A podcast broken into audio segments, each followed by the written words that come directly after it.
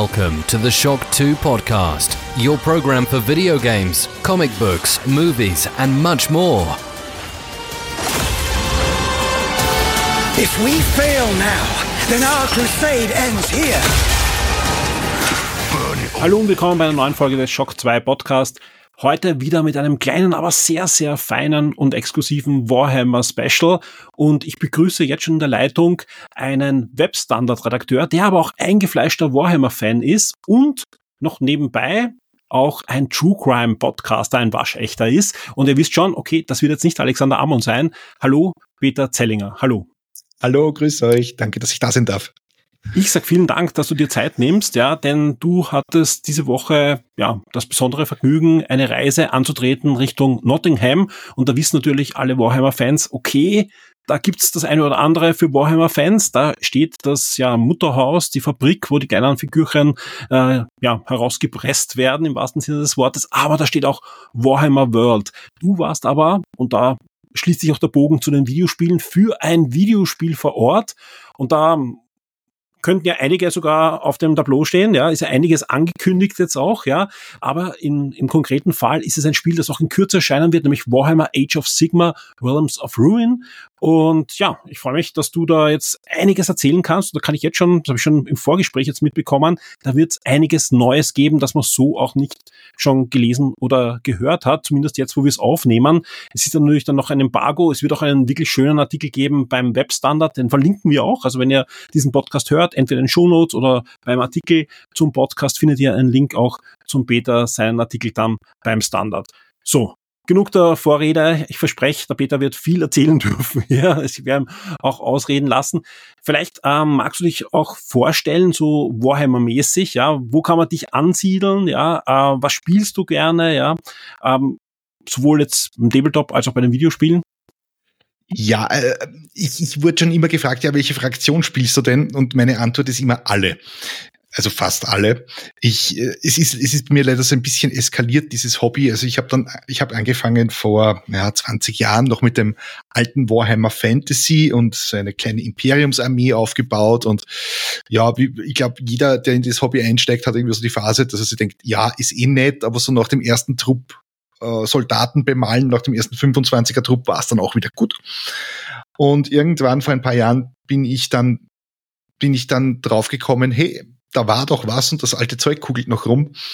Und ja, mittlerweile bin ich bei äh, jede Menge Age of Sigma, äh, bei, bei äh, Nurgle, ganz viele Stormcast Eternals habe ich hier rumstehen. Aber mein, mein Nerdherz schlägt für Tyranniden. Also da liegen gerade bei mir so 8000 Punkte herum. Und ja, der Schwarm wächst und wächst und wächst. Also gerade aktuell eher, eher Tyranniden. Und jetzt gerade bin ich aber eher dabei, dass ich in so diese Specialists Game, Games reingehe, äh, Warcry und Kill Team. Vor allem Warcry gefällt mir gerade wirklich, wirklich gut, weil es schnell geht, schnell aufgebaut ist und richtig Spaß macht. Und man darf seine, seine Kontrahenten in Stachelfallen prügeln, was natürlich ein ganz ein besonderes Plus ist. Du bist also auch der Grund, ja, warum es in letzter Zeit auch gute Warhammer-Artikel beim Webstandard zu lesen gab. Zum Beispiel auch äh, Rogue Trader, das Review war von dir. Und deswegen auch die Frage, ja, du, du begleitest, hast du schon erzählt, du begleitest das Warhammer-Hobby ja schon länger, ja, bist aber auch technikaffin, bist auch Videospieler.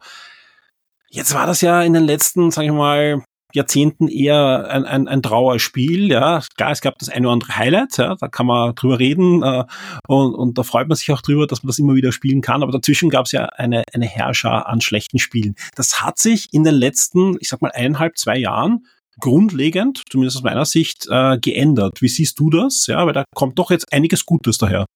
Absolut, absolut. Also die, die Jahre davor, also wir haben es in der Vorbesprechung kurz einmal äh, kurz drüber gesprochen, so, so Spiele wie Shadow Warrior, die lassen zwar mein Nerdherz ein bisschen höher schlagen, aber die waren jetzt objektiv betrachtet nicht besonders, nicht besonders gut. Fire Warrior. Fire Warrior. Genau. Ja, was habe ich gesagt? Shadow Warrior. Ist, Shadow ist Warrior. auch ein Videospiel. Ist auch, ist auch gut, ist auch gut. Das ist aber ein gutes. Ja, das ist ein gutes Videospiel. um, Fire Warrior, stimmt, war das. Und dann diese, diese Shovelware, also jetzt ganz viele, diese Kartenspiele, Ja. diese Mobile Games, ganz, ganz, ganz furchtbar. Tower Defense, alles hat's gegeben. Ja, alles, ein, alles Ein schlechter als das andere. Ja, ja. Und dann war natürlich, ich glaube, was, was sehr viel zerstört hat, war Dawn of War 3. Also da, da war die, die, der Fan-Hate ja sehr, sehr groß. Aber ich glaube, in den letzten ein, zwei Jahren ist Games Workshop ein bisschen, sagen wir so, die Lizenz kriegt, glaube ich, nicht mehr jeder, der, äh, der ein Kuvert mit dem Rückporto hinschickt. Weil eine Zeit lang haben sie es wirklich ja mit vollen Händen ausgeteilt, ihre Lizenzen. Aber ich glaube, mittlerweile sind sie ein bisschen wählerisch geworden. Das war, ja. ist jetzt nur so mein Eindruck. Ja gut, das ist, wenn man mit, mit Entwicklern redet, die mal eine, ein Warhammer-Spiel entwickelt haben in dieser dunklen Zeit, sage ich mal, ja, ähm, da, da gibt es ja oftmals die Aussage, wir haben ein fertiges Spiel gehabt. Alle Tester haben gesagt, hm, das werde ich mir nicht kaufen. Also haben wir geschaut, können wir da noch irgendeine andere Lizenz drauf picken, die dann doch irgendwer kauft. So funktioniert das. Also oftmals, nicht ja, immer, ja. aber oftmals ja. war das wirklich leider so. Und das hat man ja auch gemerkt, dass die Spiele äh, zwar die Lore immer wieder gut transportiert haben. Ich glaube, da hat mich Games Workshop draufgeschaut, aber halt dann, mhm. ja, die, die Qualität des Gameplays oftmals ja, nicht wirklich äh, gegeben war. Gab aber Gott sei Dank Ausnahmen. Dawn of War hast du schon angesprochen, der Dreier, aber eins und zwei waren ja doch grandios. Der Dreier ist ja auch nicht richtig schlecht, aber er hat einfach komplett die falsche Richtung eingeschlagen. Und ja. es wurde dann, äh, ja, zu Recht gehatet, also da brauchen wir mhm. gleich drüber diskutieren. Äh, und sonst, sonst, ähm, ja, Space Marine natürlich. Das, das ist ein, ein, ein, Spiel, was, was damals schon, damals, es, sind wir ganz ehrlich, es war auch nicht großartig. Es war ein Gears of War-Klon und Gears of War war Welten besser. Aber für Warhammer-Fans war es großartig und ist auch heute noch spielenswert und wir freuen uns alle, äh, in Kürze wird es den, den zweiten Teil geben. Mhm, so ist es. Ja, also ich, ich fand, ich fand Space Marine damals wirklich großartig. Allein das Geräusch des, der, des Kettenschwertes, yeah. das hat, das hat so viel Spaß gemacht. Oder des Bolters, ja. Es hat zum ja. ersten Mal in einem Videospiel ein Bolter so geklungen, wie ein Bolter klingen muss. Ja, einfach Absolut. einen kleinen Raketenwerfer abfeuern und das, das, da frohlockt natürlich das Herz. Wo natürlich das Herz auch frohlockt, ist, wenn man einmal in Nottingham sein darf. Ich war einmal vor Ort, ja, da gab's aber noch nicht Warhammer World. Das war eben zu diesem Fire Warrior Spiel, BS2, da wurde man eingeladen und konnten uns ein bisschen die Fabrikhallen und so weiter ansehen, aber das war einfach wirklich nur Fabrik und ein Besprechungsraum, wo uns das Spiel vorgestellt wurde, ja. Heute ist das ganz anders. Es ist ja äh, ein bisschen ein Hauch von Disneyland ja dort bei Warhammer World. Da gibt's diverse Sachen anzusehen. Konntest du Warhammer World dir auch ansehen oder haben sie gesagt, schau das Spiel an und geh wieder heim? Nein, nein, nein, wir haben tatsächlich die ganz große Tour bekommen. Wir durften zuerst einen Malkurs machen, einen Figurenmalkurs. Das war, das war ganz spannend, weil man hat uns einfach einen, einen, an einen Tisch gesetzt und uns eine, eine Kiste voll mit Farben hingestellt und mhm. gesagt, da, da viel Spaß. Ähm, war, war ganz lustig, ein paar Games Workshop Mitarbeiter haben uns dann noch so, also die, die Leute, die noch nie eine Figur angemalt haben, haben denen haben sie natürlich ein bisschen geholfen. Ich habe mir gedacht, ich stelle mich extra blöd und bin aber nach drei Minuten aufgeflogen, so nach dem, ah, du machst das aber auch nicht zum ersten Mal. ähm, das war, das, das war recht spannend und nachher konnten wir tatsächlich die, äh, das Museum besuchen und das ist wirklich, wirklich, wirklich sehenswert. Also, Hand aufs Herz, hast du den Assassinen gefunden oder nicht? Nein, leider. da hast du wenig Zeit wahrscheinlich gehabt. Ja, ne? ja, ja, ja, also ich bin mir sicher, ich, mir hätten nur mal fünf Minuten gefehlt, ihn zu finden. Für alle, die jetzt noch nicht wissen, über was wir reden, dort gibt es ein riesiges ja, äh, Diorama. Wie gesagt, ich habe es noch nie live gesehen, habe aber Videos davon gesehen, wo das versucht wurde abzufilmen und es sieht gigantisch aus. Du, der davor standest, ja, wie gigantisch ist es wirklich? also es ist zwei Stockwerke groß, also zwei menschliche Stockwerke. Es reden jetzt nicht von Miniaturenmaßstab, sondern wirklich zwei echte Stockwerke des Gebäudes ist das groß. Dieses Ding ist so riesig, als sie das in der Werkstatt zusammengebaut hatten, konnten sie es gar nicht fertigstellen, weil ihre Werkstatt zu niedrig war. Und die haben bis zum Schluss, bis sie es in diesen, in diese Ausstellungshalle gebracht haben, nicht gewusst, ob alles überhaupt zusammenpasst. Ähm, ich, da haben, glaube ich, zehn Leute neun Monate lang dran gearbeitet und es sind, glaube ich, 11.000 Miniaturen drauf verbaut. Also es ist wirklich, wirklich extrem gigantisch und es ist sogar, äh, wir haben mit einer, äh, mit der, die, Führer, die, die, die, unser Guide, also die Führerin, die das gemacht hat, die hat uns dann, dann auch sogar noch erzählt, es sind sogar in dieses Diorama sind sogar Leitern eingebaut, die mhm. man nicht sieht, damit die Mitarbeiter raufklettern können und die Figuren abstauben können. Und es gibt ja auch immer wieder Veränderungen. Das Diorama lebt ja, also es ist wieder immer genau. wieder ein bisschen verändert. Und, und darum habe ich auch eben zuerst gefragt nach dem Assassinen, es gibt eine Art Gewinnspiel, einen Wettbewerb. Es werden dort nämlich Assassinen versteckt. Ja? Äh, und wer die findet, bekommt eben eine, eine exklusive Figur dann äh, ja, für genau. das Genau. Die eigene Sammlung, ja. Das ist sehr beliebt, ja, und, und viele haben da schon einen halben Tag verbracht und haben es nicht gefunden. Es gibt aber immer wieder Leute, die es auch finden. Also es ist nicht so, dass es die nicht gibt, die Figuren, dass es eine Urban Legend ist, sondern die gibt's, ja. Und ja, mal sehen. Also ja. wenn ich das nächste Mal dort bin, werde ich sicher, ich werde meine Tochter da vorstellen, sagen, such. Und ja, mir die restliche Ausstellung ansehen, denn die soll ja auch wirklich sehenswert sein, abseits dieses Krisendioramas, denn man sieht ja dort vor allem auch alle Figuren, die, die es nicht nur jemals gab, also auch sehr, sehr alte Figuren, sondern vor allem auch die Figuren aus den ganzen Katalogen, aus den, ähm, den Büchern zum Spiel, ja, die halt auf High Level gemalt sind, die sieht man dort live und kann sich die genau anschauen. So ist es. Und es ist vor allem auch viel historisches Material dabei. Also es sind teilweise Dioramen noch aus dem Jahr 1990. Ja. Also wie äh, der äh, wie Horus den Imperator schlachtet oder umgekehrt, je nachdem, wie man je nach Lesart, ne? ähm, aus, aus dem Jahr 1990, also die erste Darstellung in Miniaturenform der Horus Heresy, also da da freue ich mich, habe ich mich natürlich ganz besonders gefreut. Und es sind teilweise wirklich diese Modelle da, die man auch auf den Verpackungen sieht. Und das ist schon, die sind schon auch so gut bemalt, dass ich wirklich teilweise davor gestanden bin und mir nur gedacht habe, ich habe dann Fotos gemacht, einfach nur damit ich das Bemalschema kopieren kann. Also ja. so, so, so weit ist das gegangen. Äh, kleine Anekdote noch zu dem Assassinen. Äh, die die, äh, die Führerin hat erzählt, sie haben selbst damit nicht mehr gewusst, wo der Assassine war, weil der Mitarbeiter war irgendwie auf Urlaub oder so. Und sie haben ihn erst wieder gefunden, als sie beim Putzen den Assassinen versehentlich eingesaugt haben, weil das ist nämlich die einzige Miniatur, die nicht angeklebt ist. Sehr gut. Das ist ein wirklich guter. Na klar, der, der braucht ja nur auch in Pension gehen oder irgend sowas, weil das gibt es doch länger oder verlässt das Unternehmen und so und plötzlich weiß keiner mehr, wo der Assassine ist. Ja, das ist ein Riesenproblem, ja. Super. Ja, ich, ich weiß nicht, ich glaube, ein oder zweimal ist er gefunden worden schon, auch in, in der Historie, aber wieder, immer wieder versetzt. Also es ist so, dass der immer ja, der wieder täglich, versetzt wird. Der wird täglich neu versetzt. Sogar täglich, okay. Der wird täglich, ja, ja. Also da gibt's äh, unter diesem riesigen Diorama sind so, so Crawl Spaces, also so kleine mhm. Gänge, wo man durchkriechen kann. Und der wird dann äh, wirklich täglich versetzt, wurde uns versichert. Ja, ne, glaube ich schon, weil da wird es sonst Leute geben, die einfach das Ganze abfilmen und dann schon also genau. Computer analysieren und ich keine Ahnung, was man noch machen kann und diese Assassinen suchen kann. Aber ist echt, echt spannend, äh, was da alles abgeht. Ansonsten auch vor dem Gebäude, du hast die auch äh, auf deinem Twitter-Account, können wir auch gerne verlinken, äh, gepostet, diesen äh, großen Rhino. Genau, Rhino, ein Panzerwagen da, mit, wo, den man eh auch kennt von, von Fotos und so weiter. Genau. Äh, also man sieht Real-Life-Größe, also wirklich äh, eine große Sache. Ja. Was ich nicht wusste, das ist ein echter Panzer. Okay. Also der, der ist funktionsfähig und fährt. ja, also da ist, cool. das ist irgendein britischer, irgendein britischer äh, alter Panzer mhm. steckt da drunter, den sie, ja. sie halt umgebaut haben. Umgebaut, man, ja. man, kann damit fahren. Also das wusste ich nicht. Ja, umbauen kann er dazu zum Hobby oft. Ne? Also ja, ja. ist halt ein bisschen größer. Ja, ähm, ja also wie gesagt, gibt es eine riesige Ausstellung, dann gibt es natürlich äh, eine riesige Halle auch, wo gespielt werden kann. Genau, genau, so ist da es. Finden, da finden große Turniere statt und wenn die nicht stattfinden, kann man dort auch hergehen, kann man sich einen Tisch mieten, also mieten heißt vorher eigentlich reservieren äh, und, und kann dort spielen mit, mit Modellen, mit, mit äh, Gelände und so weiter. Äh, ansonsten ja, gibt's halt diverse Möglichkeiten. Also wenn, wenn man dort wohnt, in der Nähe, hat man dort wirklich, glaube ich, äh, wird nicht langweilig. Ne? Wird, wird auch tatsächlich gut genutzt. Also ich war ja. an einem Dienstagvormittag dort und äh, dachte eigentlich, okay, da wird jetzt doch nichts los sein. Aber die Halle war doch gut gefüllt und es waren auch vor allem viele ältere Spieler da, also so Pensionisten, die ja. da wirklich hinkommen und ja, ihre Warhammer-Partien spielen.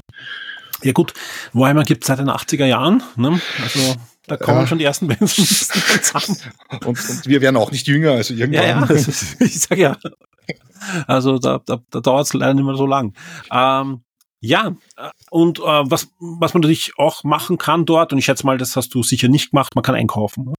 Ne? Nein, ich habe natürlich nicht eingekauft und ich bin nicht mit einem Riesensack im Handgepäck äh, dann durch die Flughafenkontrolle gezittert und habe mir gedacht, bitte nehmt mal wenigstens meine Farben nicht weg wegen ja. der Flüssigkeitsbeschränkung ja. und so. Das stimmt, ja. Äh, kleiner, kleiner Pro-Tipp, Farben sind am Flughafen wurscht, also man kann mitnehmen, wie so viel man möchte.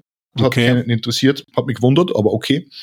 Ja, ich, ja, ich konnte nicht widerstehen und ich habe bei den neuen Tyranniden zugeschlagen, natürlich. Vor allem, es gibt ja doch noch immer exklusives Zeug an, an, ja. an, an Merch vor allem, was du, was du ganz selten irgendwo anders kriegst. Dort gibt es einfach. Genau. Ja. Zum genau. Beispiel jetzt kann man gerade aktuell bestellen die allererste Regelversion von Warhammer 40.000 in einer ja. Replika-Version. Die gibt's dort eigentlich schon seit zwei Jahren regelmäßig zu kaufen. Genau. Ja, solche die, Dinge. Die Realms of Chaos Bücher sind sehr, sehr lustig. Also, also das ist, echt, ist, echt cool. Das ist, das ist super. Und du kriegst dort auch äh, vor allem sämtliche äh, Online-Only und äh, Mail-Order-Exclusive-Figuren. Also diese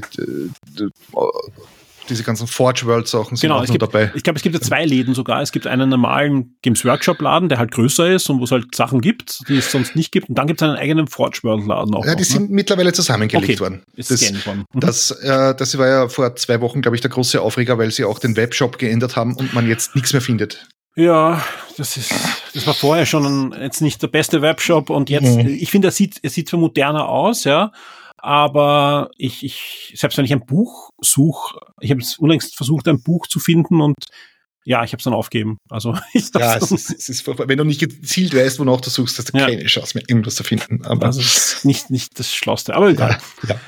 Ja, super. Also vielen Dank auch für, für diese Eindrücke. Gab es sonst noch irgendwas? Ähm, warst du warst im Restaurant auch? Seid ihr verköstigt worden? Okay. Natürlich. Also Back, Backmans Bar musste natürlich sein und ich habe ein, ein, ein Backmans, äh, Backmans Hellbringer Bier getrunken. Das ist köstlich. Kann ich, kann ich sehr empfehlen.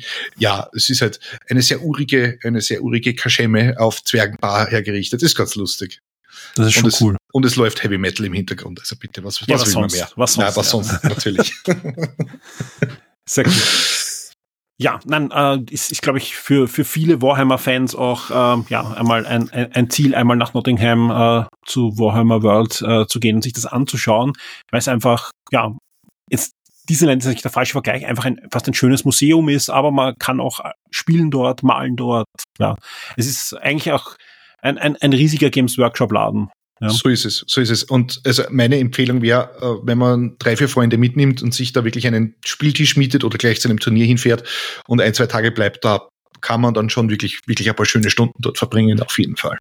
Hör ich das raus, das ist, ist dein Ziel, also da wiederzukehren. ja, ja, jetzt muss ich nur mal die, die geeigneten Begleiter, die geeigneten Begleiter finden. Also wer mit mir noch mal da hinfahren will, bitte gerne melden. Sehr schön. Ja, ähm, der Grund, warum du eingeladen wurdest, ja, ist ja auch ein schöner, und zwar äh, Age of Sigma Realms of Ruin.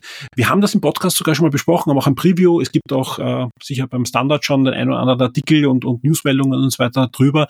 Ist ein waschechtes Echtzeitstrategiespiel. Und diesmal geht's aber nicht um die Space Marines, sondern geht um das Fantasy-Szenario, das aktuelle von Games Workshop und das äh, sogar auf eine Art und Weise, wie es hoffentlich dann auch bei den 40k-Spielen dann sein wird. Man bekommt einigermaßen die Storyline, die auch im Tabletop aktuell ist. Und wenn man sich anschaut, welche Fraktionen drinnen sind, welche Einheiten und wie das Szenario ist, das erinnert eigentlich auch ziemlich an die Age of Sigma Startbox.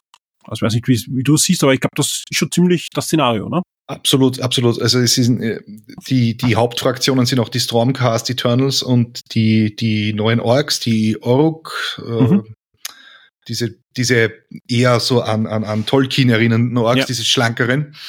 Und es gibt dann noch Nighthound, die ebenfalls da ganz ja ganz groß im Narrativ gerade von von Age of Sigma drinnen sind und Sinch interessanterweise. Die, aber ich glaube, das war so ein, das war so ein Wunsch, glaube ich, des Entwicklerstudios ein bisschen. Das sind ganz große Sinch-Fans, wie ich rausgehört habe. Bei meinem letzten Podcast mit Adepto Stammtisch äh, wurde das Spiel auch verglichen mit Dawn of War. Ja, ja. ist natürlich ein, ein, wir schieben jetzt den drei einfach weg, ja. Es sind einfach zwei sehr, sehr gute Echtzeitstrategiespiele, die ich heute auch noch gern spiele. Der Einser kann man auch super modden, also auch mit aktuellen Fraktionen und so weiter. Fantastisches Spiel. Ähm, was einfach Spaß macht, ja. Zu Fantasy gab's natürlich, aber jetzt nicht zu Age of Sigma, sondern zu Fantasy, das ja deutlich mit mehr Tiefgang versehene Total War Warhammer mhm. äh, Spiel. Also es gibt da doch Echtzeitstrategie, aber halt nichts, was so so schnell ist, so so ja ähm, Command Conquer mäßig ist. Also mhm. das soll ja jetzt dieses neue Spiel sein. Wie genau. siehst du das? Ja, ist, wenn, alles was du jetzt bis jetzt gesehen hast, ja, du hast ja mit den Entwicklern gesprochen, ist es das? Ja, ja, ja. Also es ist schon, also die, die Parallelen zu Dawn of War sind auf jeden Fall vorhanden und auch nicht zu übersehen. Also alleine das, alleine das Gameplay, dass du nur Truppen steuerst und deine Stützpunkte einnehmen musst und dort darauf kannst du dann Gebäude bauen, erinnert schon sehr stark an, an, an den großen Vorgänger von den, aus den frühen 2000ern. Ähm, ich habe auch die Entwickler gefragt, ja, warum macht sie, warum warum macht ihr nicht einfach ein Dawn of War im Fantasy-Gewand und jeder ist glücklich? Nennt es einfach Dawn of War Fantasy. Und ich glaube, ich glaube, ihr, ihr würdet Millionen verkaufen. Ja, das, das wollten sie dann auch nicht. Und was, was ich recht interessant gefunden habe, sie haben halt gemeint, ja, äh, mit Dawn of War ist gut und schön, aber äh, wir haben es ja schon kurz angesprochen, wir werden halt älter und viele jüngere Gamerinnen und Gamer mhm. kennen halt auch keine Echtzeitstrategiespiele in dem Sinn mehr, so diese klassischen Command Conquer. Und die Spiele der letzten Zeit sind noch nicht so gut gelaufen, wie er hofft. Ich sage nur Age of Empires 4. Genau, so genau. Ja, das ist jetzt, da wurde ja einiges versucht, wieder das zu beleben, ja. Ist jetzt nicht komplett tot, Gott sei Dank wieder, aber es ist nicht die große Erfolgswelle losgetreten worden. Absolut nicht. Und das ist, glaube ich, den Leuten bei Frontier, also dem Entwicklerstudio, mhm. durchaus bewusst, dass sie da irgendwie dies, diese Formel schon auch so aufbereiten müssen, dass es, glaube ich, für ein ganz neues Publikum reicht. Und ich glaube auch, dass bei dem Spiel jetzt ein bisschen, bisschen die, die, das Motto ist, wir dürfen das jetzt nicht versauen. Ich glaube, sie gehen zum ersten Mal in die Age of Sigma Franchise rein ähm, die es ja von Anfang an so ein bisschen schwer hatte, als man Warhammer Fantasy einfach abgedreht hat und Age of Sigma draus gemacht hat. Das ging ja bei den Fans nicht so ganz gut, ganz mhm. gut rein, der Schmäh. Und das hat halt lange gedauert, bis sich Age of Sigma etabliert hat. Und jetzt, glaube ich, wollen sie auch, auch diese Franchise eben im, im, in der Popkultur so ein bisschen etablieren, ein bisschen in den Videospielen, ein bisschen in die, in die Serien gehen. Und ich glaube, Realms of Ruin ist jetzt das Spiel, wo es sich entscheidet, ob das gelingt oder nicht. Ich, ich glaube, da ist jetzt so ein bisschen, wie im Fußball würde man, glaube ich, sagen, verlieren verboten. Ja, und das wahrscheinlich sogar auf mehreren Ebenen. Das eine ist, ist die Games Workshop-Ebene, die da wahrscheinlich auch rein auch investiert jetzt von Lizenz und, und von der Betreuung des Teams und so weiter. Da, da ist ja in letzter Zeit einiges passiert, auch auf Games Workshop-Ebene. Ähm, Aber zum anderen ist auch Frontier ein bisschen angeschlagen, gerade in letzter Zeit. Die dürfen sich nicht mehr so viele Flops erlauben. Ja. Also das ist einfach, die, da ist einiges leider schief gelaufen an, an großen Titeln. Gerade der, der Formel 1 Manager und so weiter, der ist jetzt, da ist sicher die Lizenz extrem teuer gewesen, würde ich mal sagen, und der ist nicht so gut gelaufen. Und das ist, glaube ich, ist wichtig, ja. Das, das, mhm. das Warhammer 40G-Spiel von ihnen, das Chaos äh, Gate, das ist gut, ja. Das, das hat auch, glaube ich, vom, vom Kosten- und, und Gewinnfaktor genug eingespielt. Aber sonst, ja, müssen die halt aufpassen. Wir wissen, rechts und links äh, gibt es große Entlassungswellen und, und das, das Geld ist im Moment nicht so daheim in der Videospielindustrie. Also ich glaube schon, dass da auch ein Druck vom Publisher ist. Ja. Absolut, absolut. Und das, das merkt man, glaube ich, also das war mein Eindruck, wie ich mit dem Entwickler gesprochen habe. Alleine, was sie für einen Aufwand betreiben, um dieses Spiel an die Fans zu kriegen. Also es ist ja nicht so, als hätte man da jetzt eine Kampagne und würde sagen, okay, gut, die, die spielst in 20 Stunden durch, dann gibt's noch ein paar Skirmish und ein bisschen Multiplayer-Modus und das war's. Ähm, es gibt dann noch einen eigenen Level-Editor dazu. Da gibt's für die, für die Tabletop-Nerds äh, eigene einen eigenen Modus, wo du deine Figuren anmalen kannst. Das ist wichtig. Ja, total. Da kannst du die, diese, diese Figuren in die Szenerie setzen mhm. und so Fotos damit machen das oder cool. so. Also das finde ich, finde ich sehr cool. Und es gibt, und das, das hat mich wirklich erstaunt, es gibt eine prozedural generierte Kampagne nach mhm. der eigentlichen Kampagne. Wo du einfach weiterspielen kannst. Mhm. Wo du einfach weiterspielen kannst, genau. Und wo halt diese Missionen prozedural weiter generiert werden und deine so eine klassische Weltkarte eben, wo du, wo du Gebiete in deiner Farbe einfärben darfst. Also das ist halt schon, glaube ich, mehr Aufwand, als in die letzten Warhammer-Spiele reingeflossen ist, selbst bei den großen Produktionen. Also da ist schon wirklich, wirklich ein, ein Druck da, das auch gut zu machen. Und ja, ich, ich bin jetzt, bin jetzt ein bisschen vorsichtig. Ähm, ich glaube schon, dass es gelingen kann. So was ich bis jetzt gesehen habe. Es, es gibt ja die gute Nachricht, ja. Das Spiel ist ja schon besser getestet worden. Ja. Es gab zweimal die Möglichkeit, das Spiel zu spielen. Es gibt, gab Preview-Versionen für die Presse und so weiter. Und das, was wir bis jetzt gesehen haben, macht richtig, richtig Spaß und, und vor allem Lust auf mehr. Sprich, äh, es ist auch nicht so, ein, so eine Gefahr wie oft, dass man zwar auf Presseevents ist und so weiter und man hört und es klingt alles so richtig, richtig gut und dann kommt das Spiel und es ruckelt und es ist unspielbar auf, auf den Systemen und so weiter. Das, die Gefahr kann man hier fast ausschließen. Die Frage ist natürlich, wie gut ist die Kampagne dann komplett? Wie gut ist dieses, ähm, äh, was du eben erwähnt hast, dieses generierte dann danach? Ja, aber selbst wenn das wird wahrscheinlich natürlich ab, äh, abfallen von der von der inszenierten Kampagne, aber trotzdem, ich, ich glaube, dass das wird ein, ein, ein richtig gutes Spiel. Ich, ich, ich glaube auch, ja. Also sie gehen auch ziemlich gut auf Fanfeedback ein, muss man sagen. Also nach der ersten Beta war ja die Aufregung groß, dass das Spiel so vom Pacing her extrem genau. langsam ist. Und äh, sie haben jetzt dieser Tage erst das Lauftempo der Einheiten um 30 Prozent erhöht. Also das ganze Spiel läuft jetzt ein bisschen schneller ab. Ja, es, es gab schon Verbesserungen bei der zweiten Version und sie haben da auch schon gesagt, ja, das ist noch lange nicht ist, wir, wir horchen und lesen mit und auf Discord und ich weiß nicht wo überall und also da, da, da, da fließt viel ein, glaube ich. Ja, absolut, absolut. Und ähm, sie wollen halt auch ein Spiel machen, das sich nicht überfordert, weil das war auch so meine Frage. Äh, ich, ich bin jetzt nicht der StarCraft-Spieler, der in der Minute 200 Befehle raushauen kann, weil er die ganzen Shortcuts auf der Tastatur hat und sich da auskennt und weiß, wo er seine Einheiten platziert. Bin ich überhaupt nicht. Und sie, sie wollen es ein bisschen hinkriegen, dass es sich so ein bisschen anfühlt wie diese alten RTS-Spiele, wie diese alten Echtzeit-Strategiespiele. Wenn deine Einheiten einmal im Kampf sind, wenn dieser Trupp im Kampf ist, dann weißt du, okay, die sind jetzt einmal beschäftigt, ich kann mich kurz um was anderes kümmern und dann in ein paar Sekunden wieder zurückkommen und einmal diesen Trupp dann anschauen, was da jetzt, was da jetzt gerade passiert, so dass du nicht komplett überfordert bist. Und wenn es das hinkriegen, also dann ist das auch so für ältere Herren wie meiner Wenigkeit dann schon, schon äh, deutlich spielbarer als zum Beispiel so ein StarCraft 2 auf, uh, auf einem kompetitiven Level. Das, das stimmt. Ja.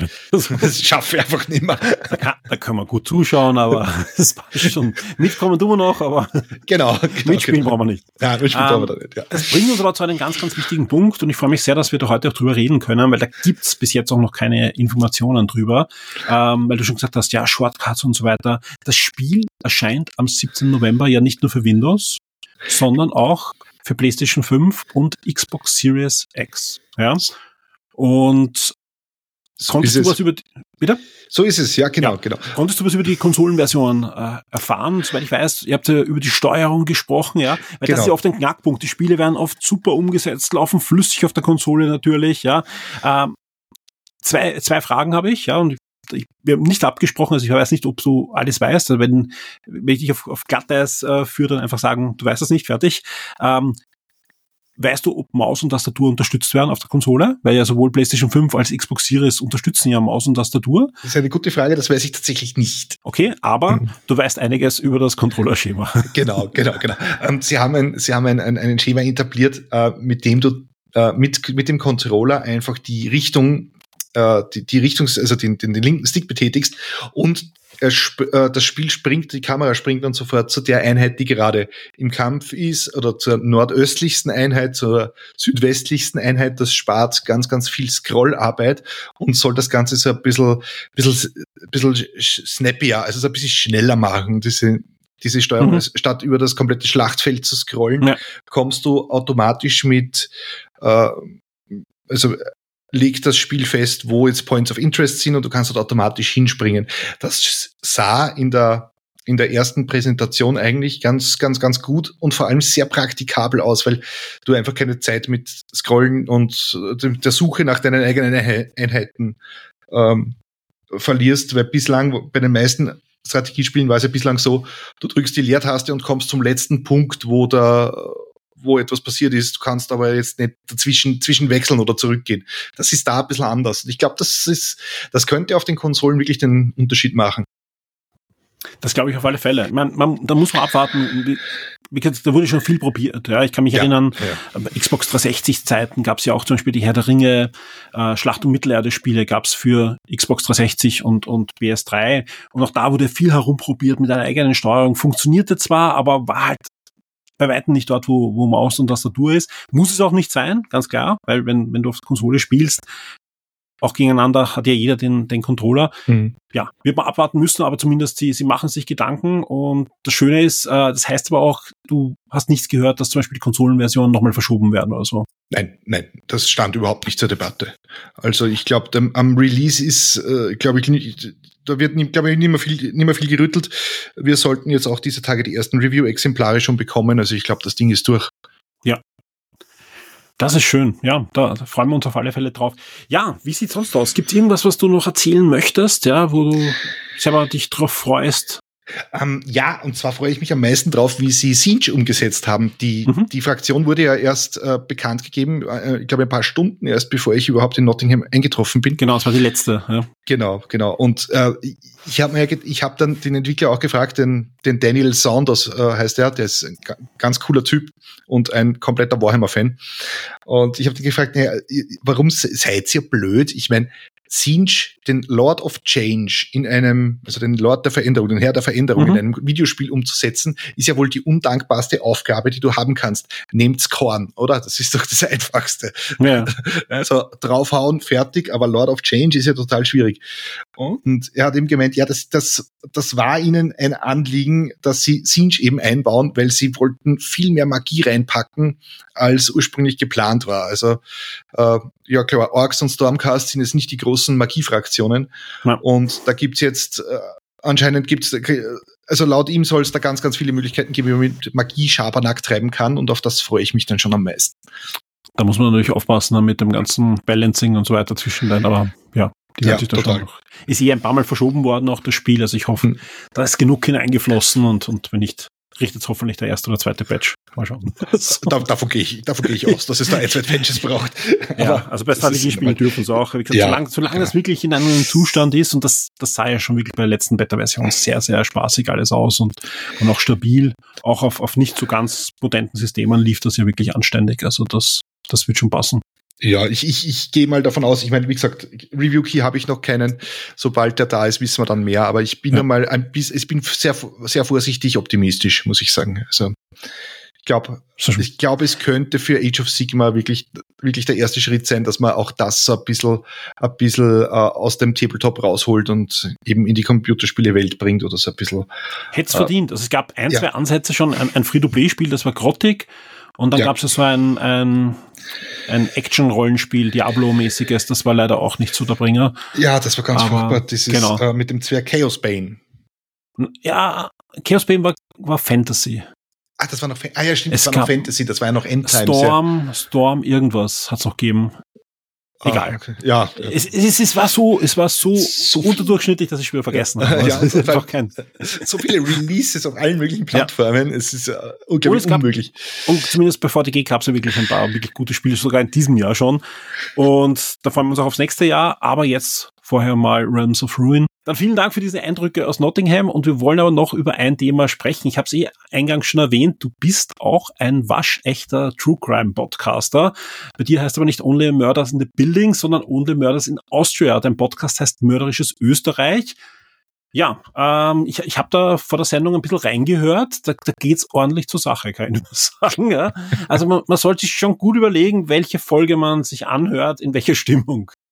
Ich, ja ja, äh, vom, vom Einschlafen ist es vielleicht nicht immer ganz ideal, sich sowas reinzuhören. Ja, man kann auch nicht alles hören als Eltern, sage ich nur. Äh, ja, das ist vielleicht, ja genau, von kleinen Kindern vielleicht auch. Also ich habe ich hab angefangen damals und, und Triggerwarnungen rausgebracht und irgendwann war ja. so das Feedback der Leute, hey komm, es ist ein True Crime Podcast. Ja. Ich meine, was erwarten die Leute? Absolut, ja. Ja, es stimmt schon, es stimmt schon. Und es ist, ja, es geht auch in Österreich sehr blutig zu. Also es hätte ich, am Anfang habe ich mir immer gedacht, ja, machst du da mal ein paar Episoden, schaust du mal, wie es läuft, weil die gehen ja noch äh, so 10, 15 Episoden gehen dir ja eh die Fälle aus. Ne? Mhm, ja, ich, ja ah, oh, ich habe mich sehr getäuscht, muss ich sagen. Du könntest also, auch einen Korruptionspodcast machen in Österreich, da hast auch genug.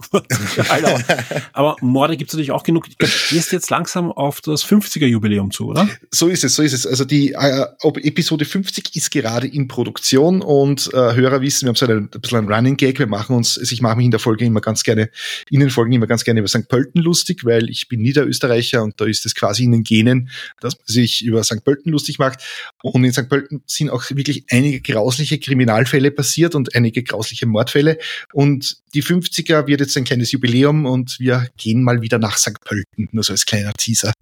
Und als Fanservice natürlich trotzdem noch die Frage, wie kommt man jetzt drauf, einen True Crime Podcast zu machen? Gibt ja einige, also hast du dir gedacht, okay, ich mache jetzt einen Podcast, was kommt gerade gut an, ich nehme True Crime oder ist das Interesse an Kriminalfällen da? Wie, wie wurde mörderisches Österreich geboren? Ähm, ich habe mal, ja, die Geschichte ist eigentlich, äh, die liegt in meinem Beruf. Ich war früher im, im Lokaljournalismus tätig und da habe ich mir so ein bisschen aus Langeweile, ja, was macht man im Sommer, ist ja nicht viel los, ähm, habe ich mir mal so Kriminalfälle aus der Umgebung angeschaut, so historische Geschichten.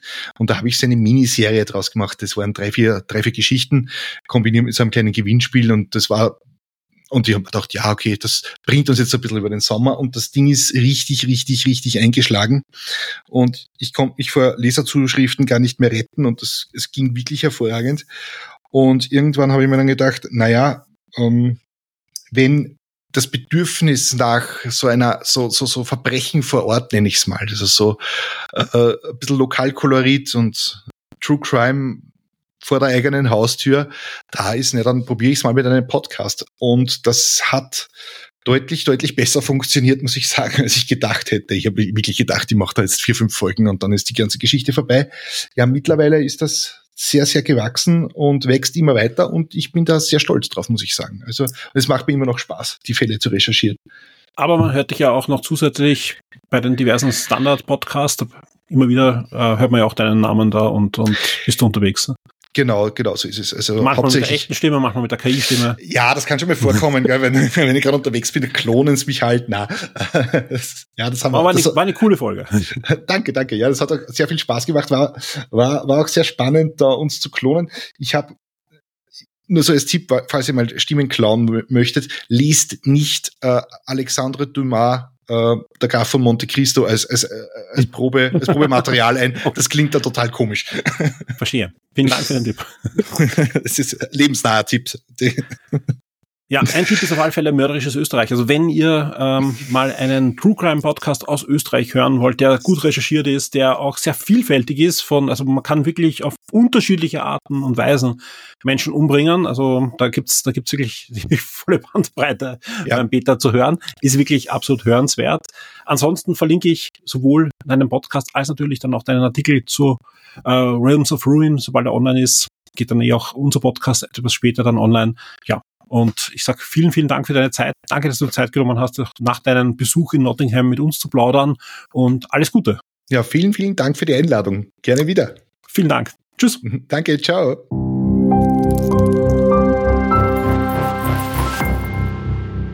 This is Shock 2.